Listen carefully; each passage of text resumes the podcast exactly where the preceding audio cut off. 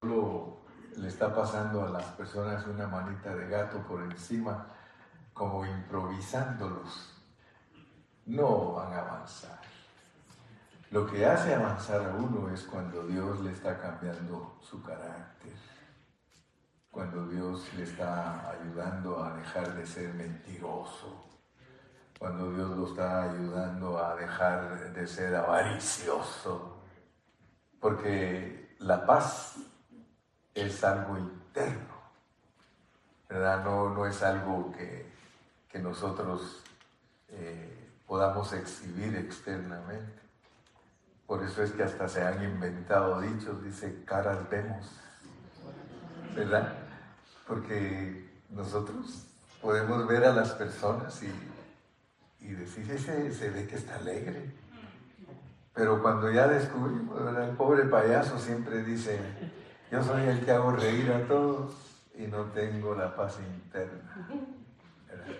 Entonces ojalá que no vayamos a ser esos payasos que hacemos reír a todos, pero internamente estamos derrotados, caídos. Bueno, entonces eh, el Evangelio que Dios nos da para que nosotros entendamos como iglesia los aspectos de Cristo. Si ustedes notan, nos dan cuatro evangelios, Mateo, Marcos, Lucas y Juan. Y cuando uno los lee, aparentemente uno cree que están diciendo lo mismo, pero si uno le pone atención a cada evangelio, hay cosas que dice Mateo que no las dice Marcos. Y hay cosas que dice Marcos que no las dice Mateo. Aún más hay cosas que dice Lucas que no las dice ni Mateo ni Marcos. Y ya al llegar a Juan encontramos cosas que no las dicen ni Mateo, ni Marcos, ni Lucas. Sin embargo, están hablando de la misma persona. Fíjense que a mí me impresiona eso porque estaba escribiendo esta semana y cuando escribía acerca de las biografías de Cristo, porque son cuatro biografías. Biografía es para describir todas las características de una persona y me ponía yo a, a pensar y hasta escribí ese pensamiento que se me vino que si a nosotros nos pusiesen a escribir la biografía de Cristo, quizá nosotros no tendríamos la capacidad de ver las riquezas de Él, pero gracias a Dios que Dios a cada uno de estos escritores le permitió ver lo que era Cristo. Y Mateo, que era un recaudador de impuestos y los recaudadores de impuestos en el tiempo de Cristo eran odiados por la gente, porque tenían que cobrarle a la gente los impuestos. Y resulta que por eso odiaban a Mateo, porque Mateo andaba atrás de todos, hey, paga tus taxes, hey, taxes, taxes. ¿A cuánto les gusta que les cobren taxes? Cuando llega una carta del IRS, todos, ay, al IRS le tienen miedo todos. Porque el IRS, si usted le debe, dice, no problem, te lo quitamos de tu sueldo. Él no pregunta si puedes o no puedes, él dice, lo que es mío es mío. Y Mateo pues era un recaudador de impuestos y lo odiaban los judíos no lo querían, porque él siempre. Sin embargo, el Señor lo escogió. Fíjense, una persona odiada, que la escoja Dios para escribir un evangelio. Y él se puso a escribir el evangelio y descubrió que Cristo era rey. Eso es lo tremendo. Dijo, ese es rey. Me recuerdo cuando leí el, libro de, de, Yared, hay un libro que es muy bonito, que es como otro Génesis. Es otro Génesis, Yared. Y dice cosas que el Génesis que está aquí en nuestra Biblia no dice. Pero no lo pusieron porque ese Génesis es, es apócrifo, o sea que no está inspirado. Pero llama la atención lo que escriben ahí, porque dice que cuando los hermanos de José lo vendieron,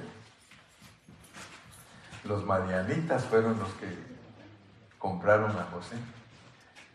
Y los madianitas mismos, cuando lo iban llevando para Egipto, dice que ellos mismos decían, ¿por qué vendieron a este hombre?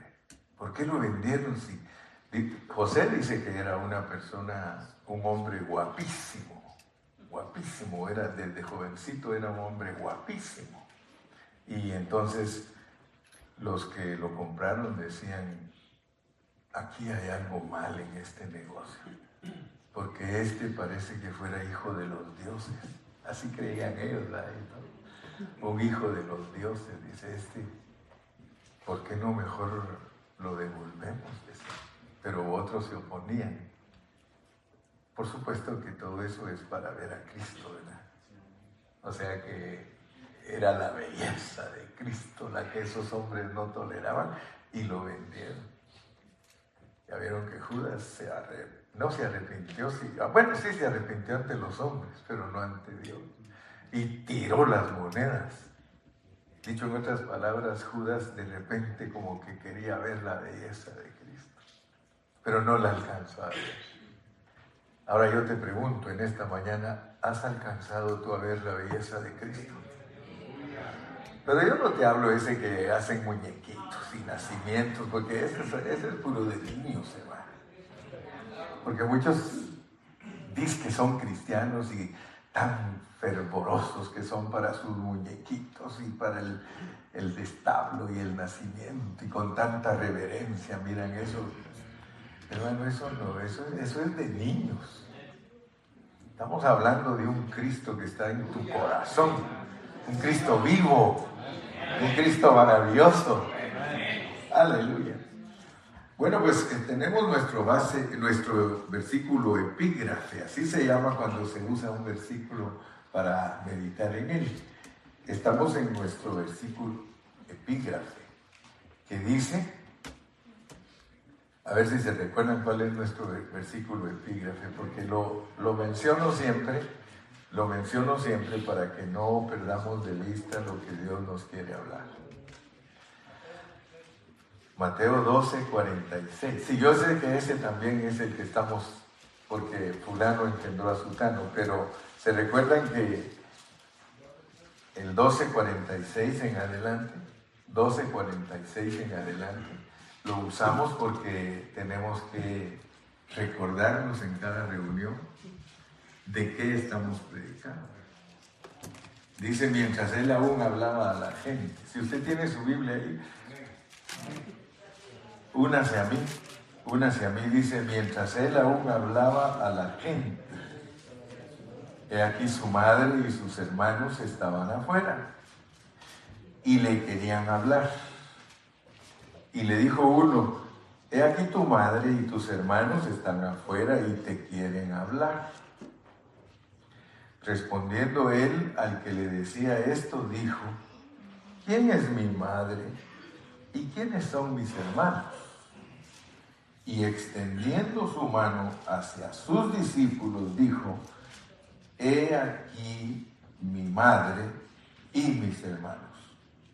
Porque todo aquel que hace la voluntad de mi Padre que está en los cielos, ese es mi hermano y hermana y madre.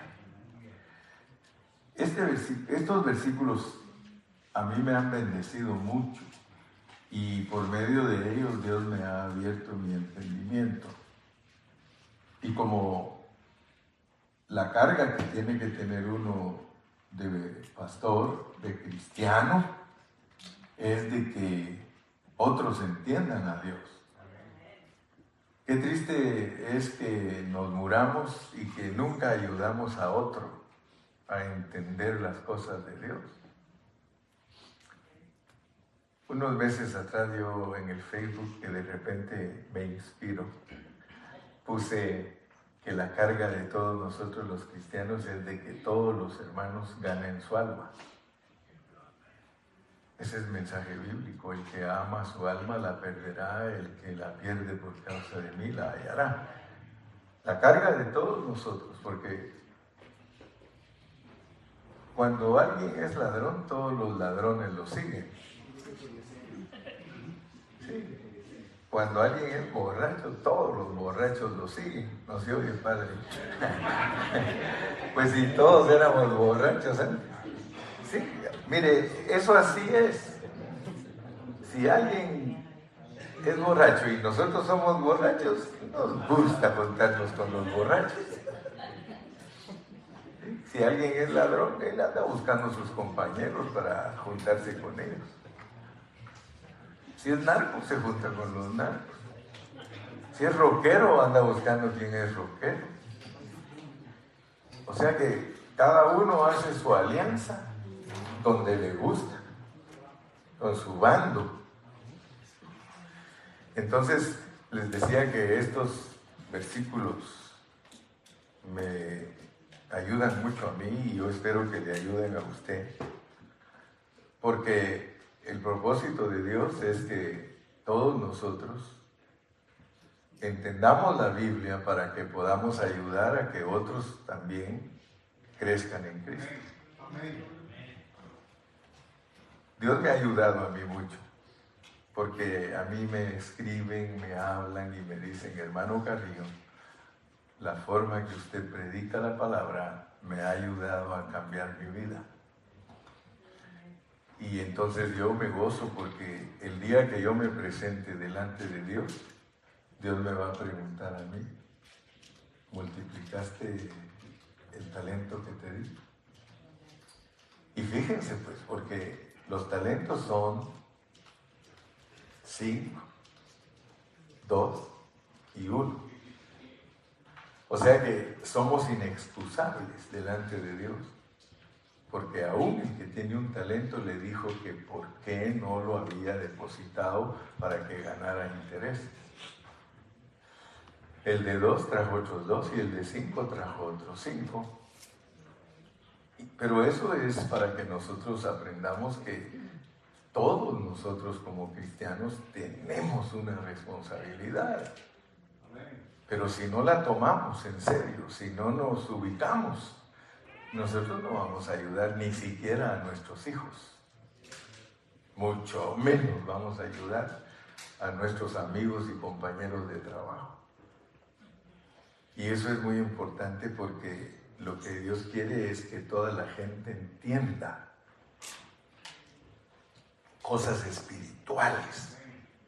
Ay, hasta me enojo a cosas espirituales. Porque casi todos los pastores se dedican a que los hermanos aprendan cosas externas.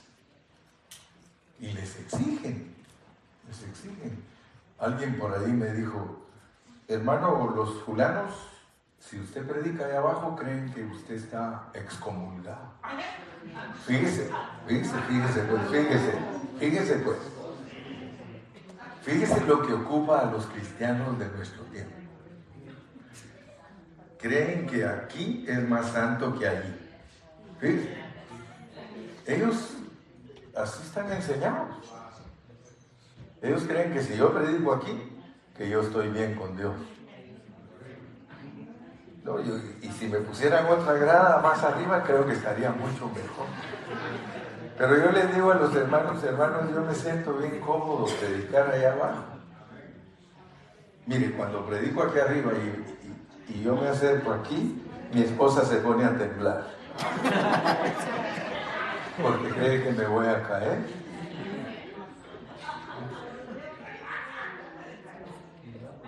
Tal vez sí me puedo caer, pero yo tengo cuidado, yo digo, chaparro, pero no tonto.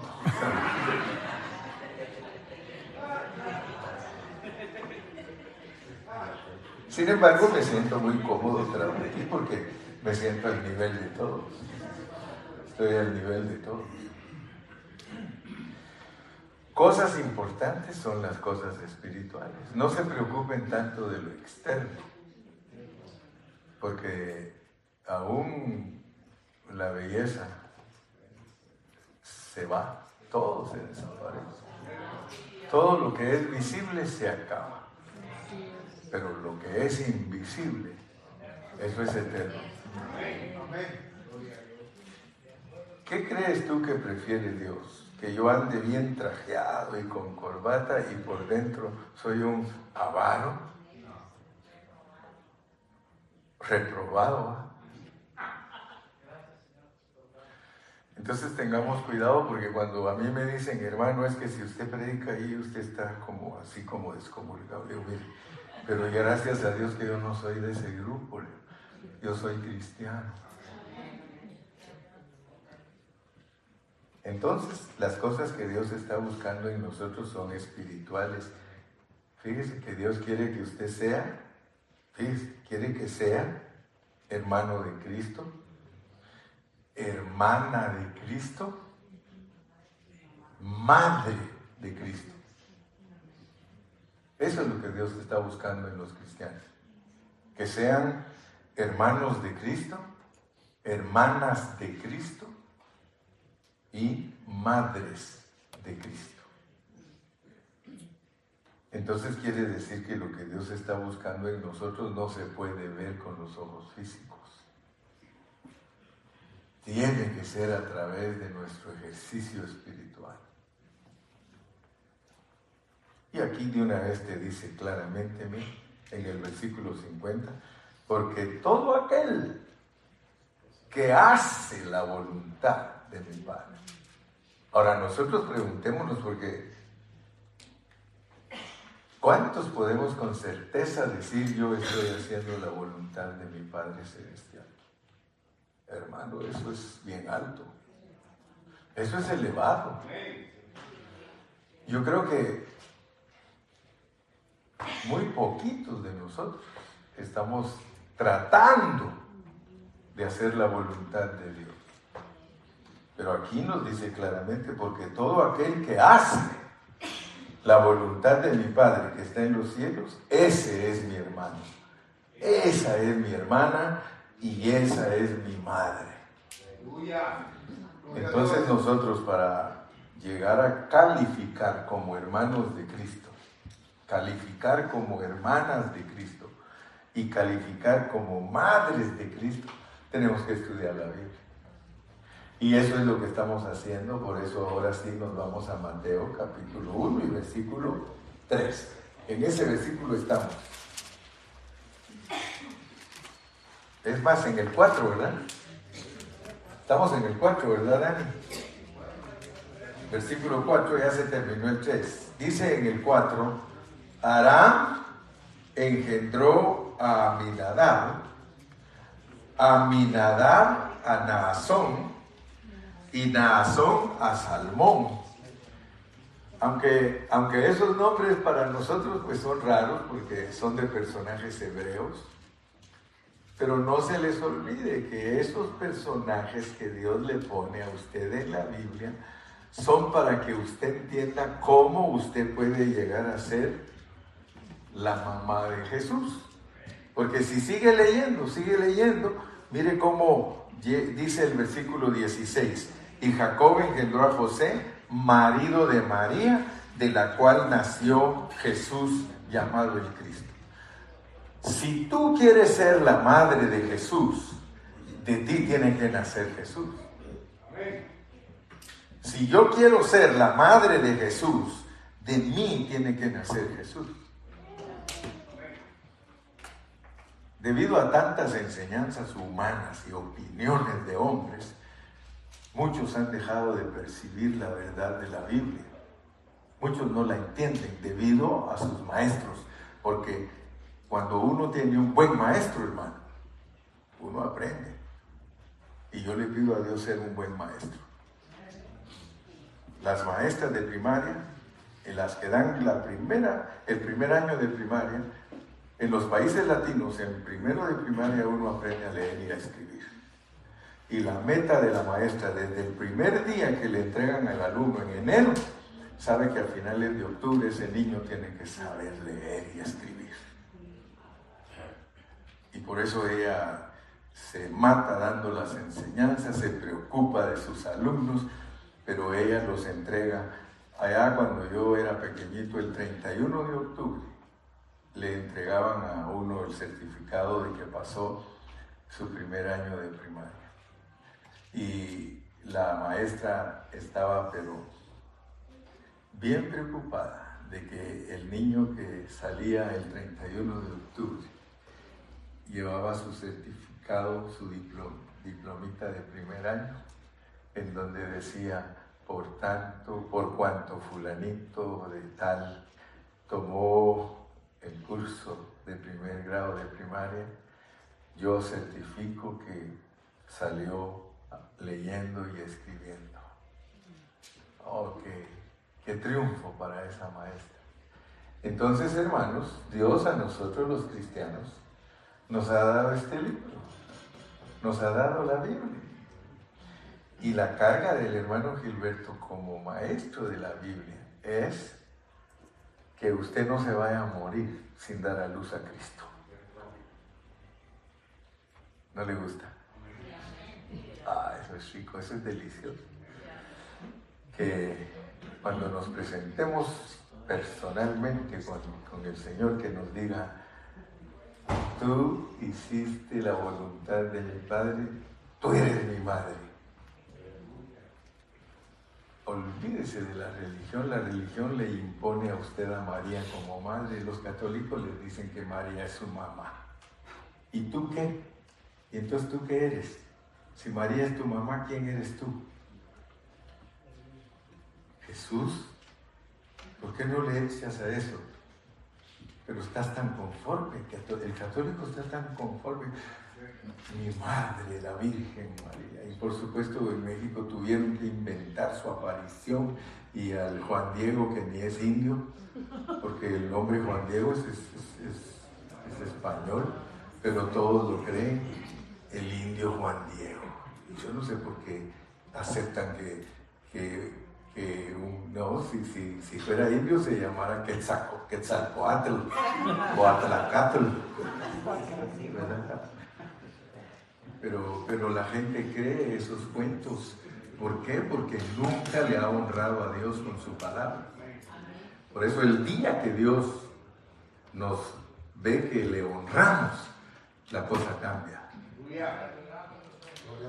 Entonces todos estos nombres, porque miren cómo están aquí escritos. Vamos a leer Mateo 1 otra vez del 1 al 4 libro de la genealogía de Jesucristo, hijo de David, hijo de Abraham.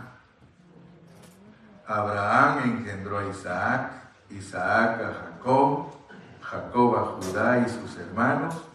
Judá engendró de Tamar a Fares y a Zara, Fares a Esrom y Esrom a Aram, Aram engendró a Aminadab, Aminadab a Naasón y Naasón a Salmón. Hasta ahí vamos.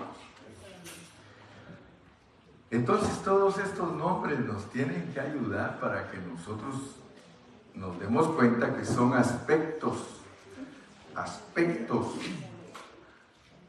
de Dios en esas personas para que nosotros demos a los a Cristo. Son aspectos. Entonces Dios te dice a ti, Dios te dice a ti, mira, yo creo que yo quiero que seas un David. Porque Cristo fue hijo de David. Yo quiero que seas un David.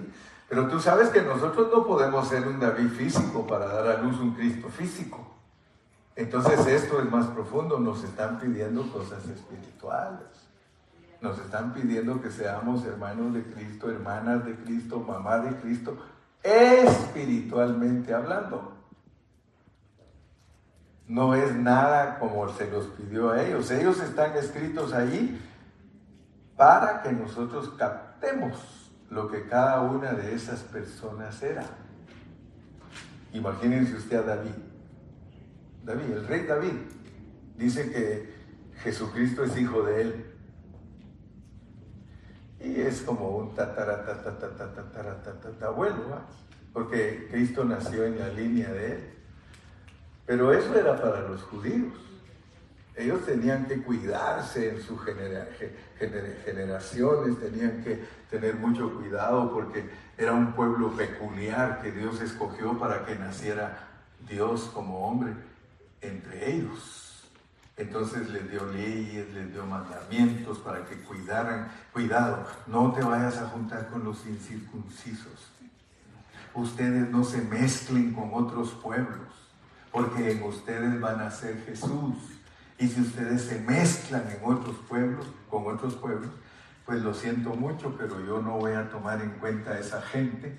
En cuanto ustedes se mezclen con otros pueblos, ustedes están descartados de ser el pueblo de Dios. Y por eso eran bien celosos. Ellos no se mezclaban con nadie ni querían saber de nadie. Pero Dios los usó para que guardaran una línea pura, para que naciera el Mesías. Pero resulta que Dios, en medio de esa exigencia a ellos de que se guardaran puros para que naciera Cristo, metió su propósito porque metió gente que no era de ellos, pero que era pura. Porque en la ley decía, cualquiera de los pueblos aledaños, cualquiera de los que están alrededor de ustedes, si quiere ser parte de ustedes, tiene que cumplir todo lo que ustedes cumplen. Y si lo cumplen, recíbanlo. Al grado de que si alguien quería ser judío se circuncidaba el prepucio y todo y guardaba los mandamientos de ellos y entonces Dios lo miraba como alguien que era de ellos. Pero eso era ya planificado, o sea que Dios ya tenía ese propósito porque nos iba a incluir a nosotros. Porque Dios dice que no es Dios solamente de los judíos, sino que Él es Dios de toda la gente que lo ama. Y entonces, escondidito, él ya iba preparando todo lo que iba a pasar con el tiempo. Porque él sabía que si los judíos hubiesen sido los únicos que él escogió, los judíos no le hubieran dado nada de parte a los gentiles. A nosotros nos ven como perros, como inmundos. Entonces ellos no nos hubieran pasado nada, nada de información. Y por eso fue que Dios planificó y escondió todo y dijo, vamos a hacerlo de esta manera. El que tenga fe, el que tenga fe en mí, yo lo salvo. Y fue, y fue, y Dios ya tenía pues hecho todo. Pero entonces los aspectos son importantes porque tenemos a, a que es el que terminamos, fue el último que vimos, a Minadab. Y no se asusten con los nombres porque entre nosotros algunos hasta se llaman pancráceos. Así que no, no nos asustemos de los nombres porque, como me dijo una vez una hermanita, eh, el nombre de su papá me dijo, y no es apodo, pastor, porque creen que, es apodo, no, no, son nombres, hermano. Es que antes los nombres eh, eran diferentes, ahora son muy modernos. Ahora los muchachos, eh, ellos se llaman Juan Pérez y su hijo se llama eh, Nelson Smith.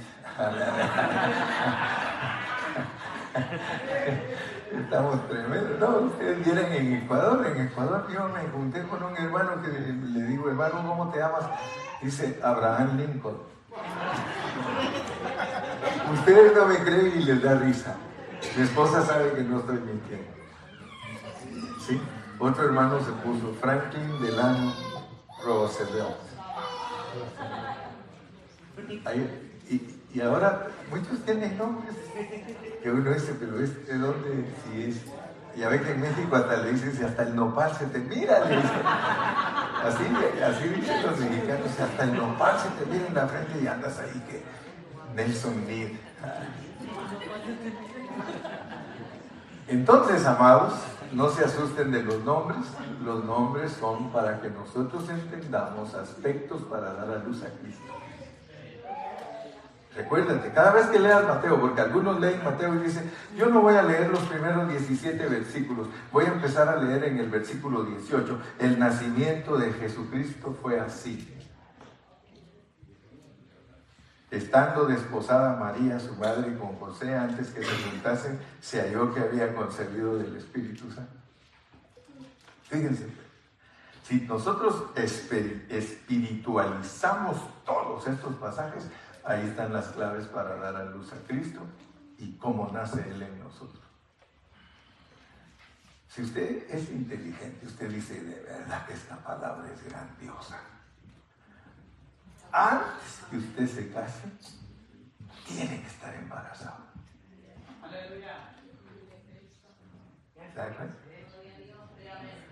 ¿Cuántos de ustedes creen que ustedes se van a casar con Cristo? Ustedes son la novia de Cristo. Ustedes son María. Y ahí, que yo entienda, dice que usted tiene que estar embarazada antes de casarse.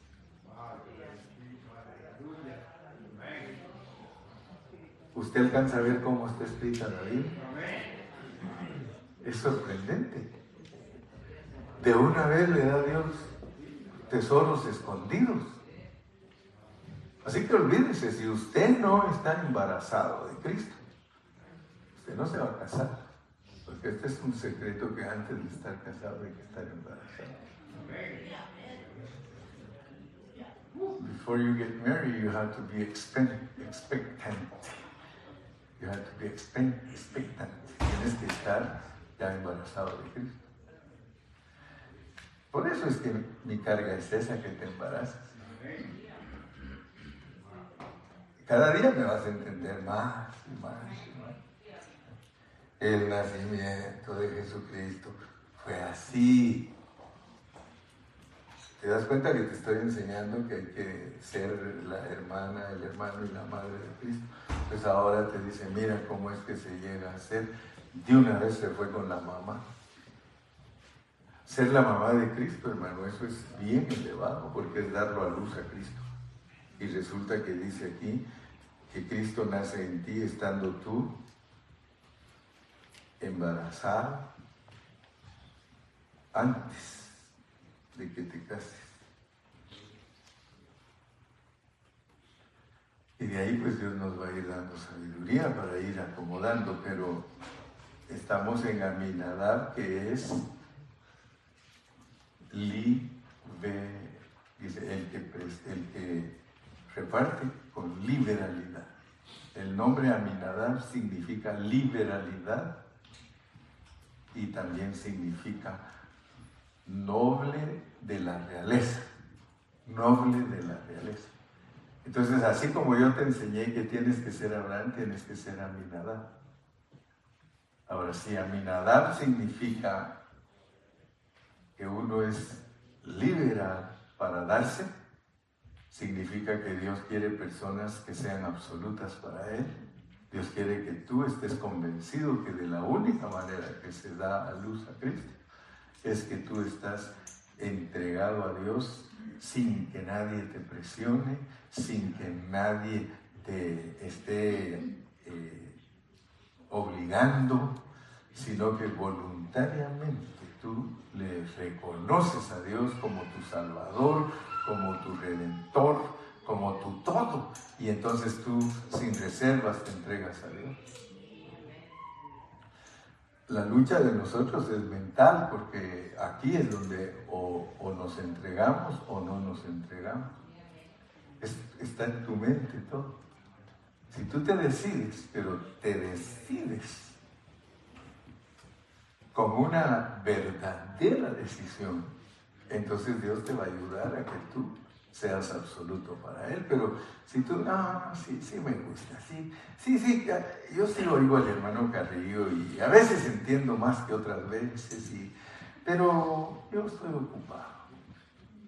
Yo tengo que trabajar duro para pagar mi renta, para mantener mi familia, y el pastor se le antoja que yo tengo que estar ahí en la reunión. No, ¿sabe qué, pastor? ¿Sabe contar?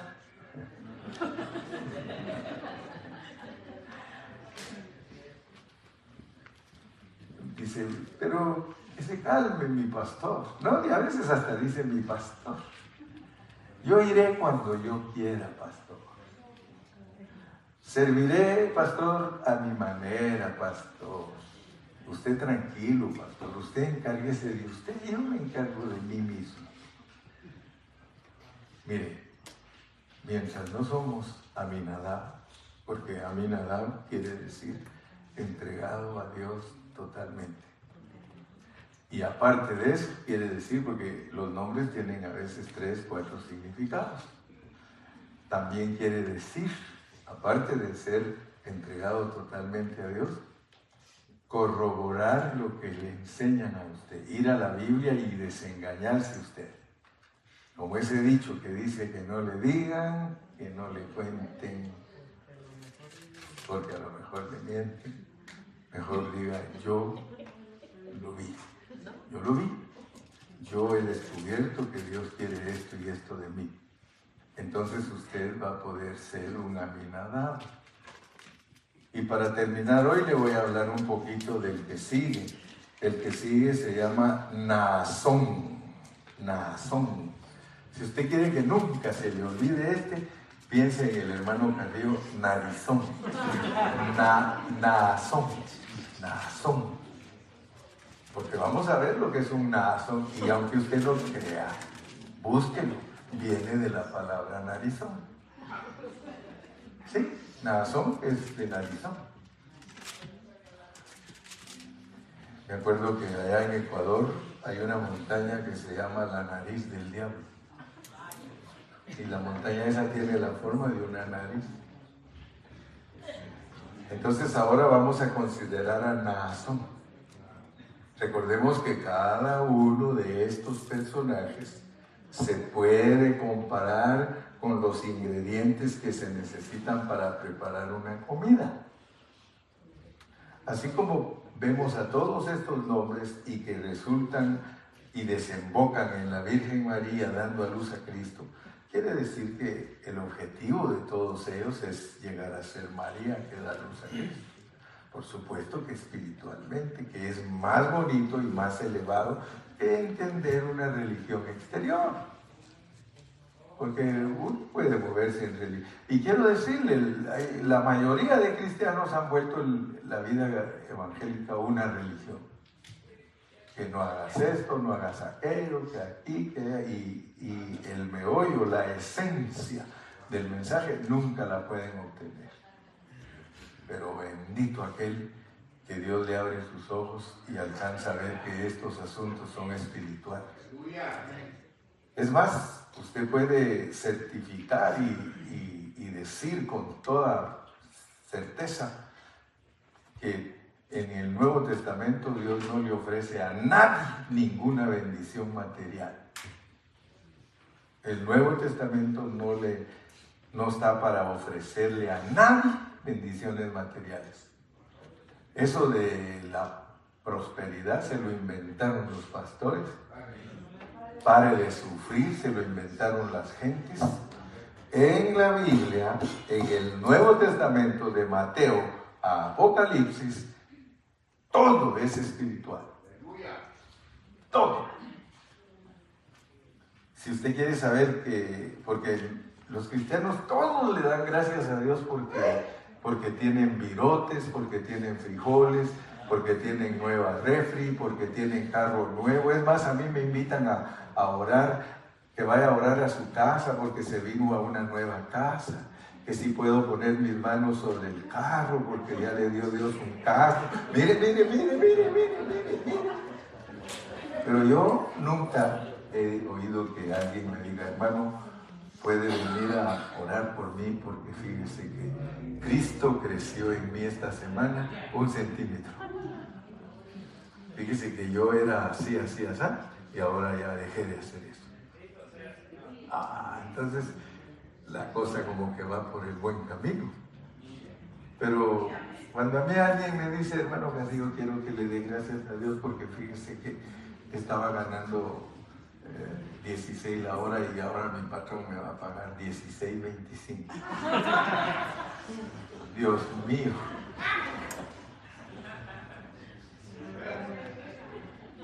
No, atrás de él viene el otro que si a mí ore por mí porque 20 la hora. No, hombre, tú estás lavado, hermano. 16, 25, a mí me pagan 20. No, ya otro hermano, a mí me pagan 30. No, y, todos están bien contentos porque creen que eso es lo que Dios um, eh, le llama prosperidad para ellos, pero la prosperidad verdadera es mi padre, mi madre y mis hermanos son los que hacen la voluntad de mi Padre que está en el cielo. Tampoco te estoy diciendo que no seas agradecido, porque para eso el día del Turqui puedes dar gracias por todas las bendiciones materiales. Gracias Señor, porque hay Turqui. ¿eh? Pero tienes 364 días para darle gracias a Dios de tus bendiciones espirituales. Por eso es que la Biblia al dinero y a todas las cosas materiales le llama añadidura. Eso es añadido. Eso es añadido, hermano. Entienda lo que es añadidura. Añadido. Dice, buscar primeramente el reino de Dios y su justicia. Y está en este Evangelio de Mateo 6:33. Y todas estas cosas os serán añadidas, os serán añadidas.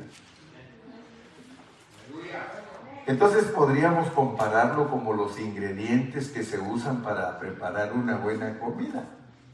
¿verdad? En el caso de las generaciones, cada una de ellas nos va dejando un sabor constituido. Ah, por eso es que quiero que, veamos eso. Aquí podemos ver que, lo que Dios quiere es que se, quede en nosotros un saborcito constituido. Que, que, tú tienes un poquito de Abraham, un poquito de Isaac, un poquito de Jacob, un poquito de, de José, un poquito de, bueno, de todos para que esa comidita esté disponible para comer. Entonces, el nombre Naasón significa muchas cosas, tales como serpiente, narizón, mar tormentoso. Fíjense pues, leí varios comentarios para entender a Naasón. Y para mi sorpresa, casi ni comentan de él, hermano. Por su nombre podemos darnos cuenta que significa cosas no muy bonitas. Es decir, nos presenta cosas negativas. Sin embargo, el hecho de que un nombre signifique cosas negativas no necesariamente significa que Dios no las tomará en cuenta. Wow. A nosotros nos ponen nombres. ¿Cuántos de ustedes han averiguado lo que significa su nombre? ¿Verdad? Porque a veces nuestros padres nos pusieron nombres y ellos solo agarraron porque hay nombres que tienen positivo y negativo. Por ejemplo, si alguien se llama María, María. María quiere decir cuidadosa, pero también amarga. Y a veces las Marías lo que más se les ve la... Ah, yo no dije, yo no dije. Pero quiero que, mire, esto es bonito, hermano, esto de los nombres es bonito. ¿Sabe por qué es muy bonito? Porque no importa si su nombre, como dijo aquel, si su nombre es suyo de usted, significa algo negativo, a Dios no le interesa. Él dice, yo te tomo en cuenta. Porque hay personas que creen que Dios no les toma en cuenta porque tienen ciertas deficiencias espirituales. Hermano, no importan tus deficiencias espirituales, Dios te toma en cuenta a ti. Esa es la lección. Por eso cuando uno se profundiza en el estudio de la palabra, es cuando Dios le va quitando lo orejón a uno. Pues por no decir burro, ¿verdad? Dios le va quitando lo burro a uno, hermano. Cuando uno estudia su palabra, cuando uno se mete. Entonces, aunque no voy a comentar todos los significados de su nombre, podemos por lo menos comentar uno. El de serpiente. Porque si, uso el de narizón voy a hablar muy mal de mí. Pero el de serpiente, la serpiente se encuentra bajo el contexto de quién? Del diablo, de Satanás. Es decir, que la serpiente se compara con Satanás, pero también en la Biblia hay una figura de la serpiente que representa a Cristo. Fíjense pues, la serpiente de bronce. Así como Moisés levantó en el desierto la serpiente de bronce, dice, es necesario que el Hijo del Hombre sea levantado. O sea, mire, Dios en su palabra, Él es muy sabio y la tiene arreglada de una manera que nosotros entendamos. Si el diablo es serpiente y Cristo serpiente de bronce en una cruz, serpiente de bronce en una cruz. El diablo es serpiente. El diablo se vuelve dragón, porque de Génesis a Apocalipsis crece y al final de la Biblia él es un dragón. Pero, ¿qué significa una serpiente de bronce en una cruz? Es una serpiente juzgada. Entonces la cruz es para que lo juzgue Dios a uno. Con Cristo estoy juntamente crucificado. Hermano, yo no estoy predicando ni cosas a mi antojo, ni estirando la Biblia para hacerla quedar. No.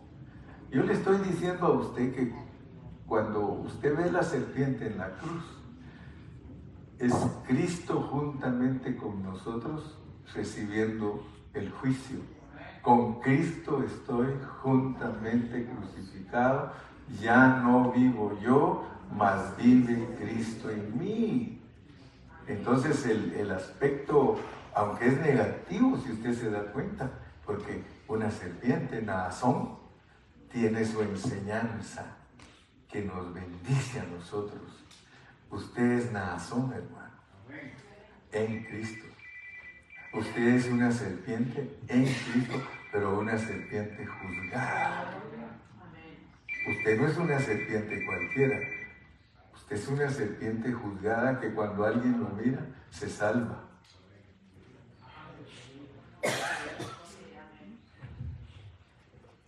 Si yo soy una serpiente juzgada, yo soy un hombre crucificado.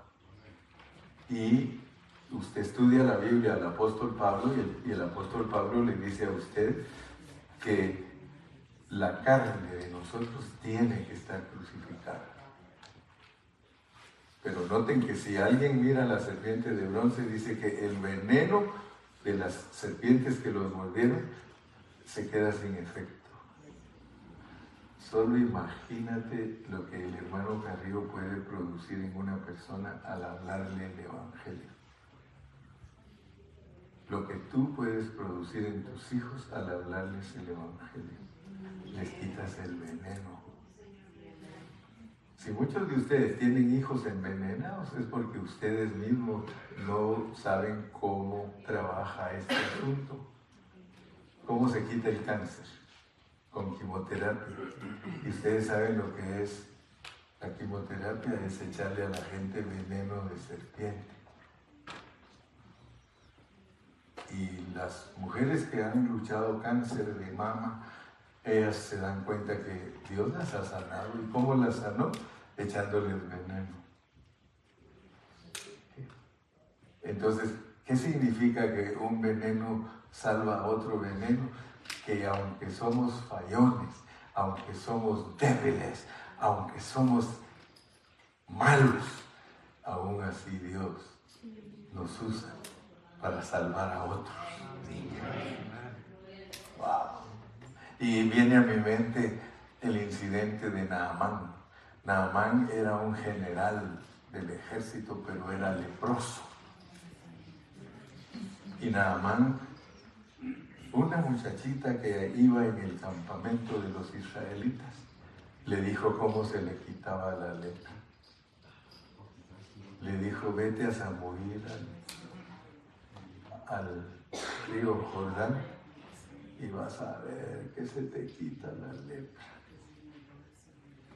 Y él muy enojado porque, solo imagínense, era un general del ejército.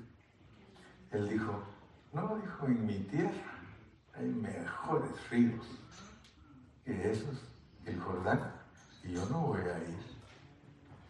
Pues te vas a quedar con tu lepra, porque la enseñanza es que después de zambuirnos en gente tan caída y, mala, Dios nos sana. Fíjese que muchos creen que para que alguien se salve, eh, tiene que venir un santo del cielo. No, hombre, puros pecadores usa Dios rescatando a otros pecadores. Y eso es para que nosotros no nos creamos. Hasta un burro le puede hablar a uno. Dios le puede hablar a uno a través de un burro. ¿Se recuerdan, verdad, que yo me recuerdo una vez que alguien aplicó la enseñanza de Elías y los cuervos. ¿Verdad? Los cuervos le traían carne a Elías. Y por eso una vez me recuerdo que allá en Guatemala había unos hermanos que estaban padeciendo hambre y llegó alguien vestido de negro, ustedes ya saben quiénes andan vestidos de negro, y le llevó comida. Y le dijo él, ¿por qué no das gracias que yo te traje comida? Y él, le dijo, sí, permíteme, voy a orar, Señor, gracias que me enviaste la comida como Elías por medio de los cuervos.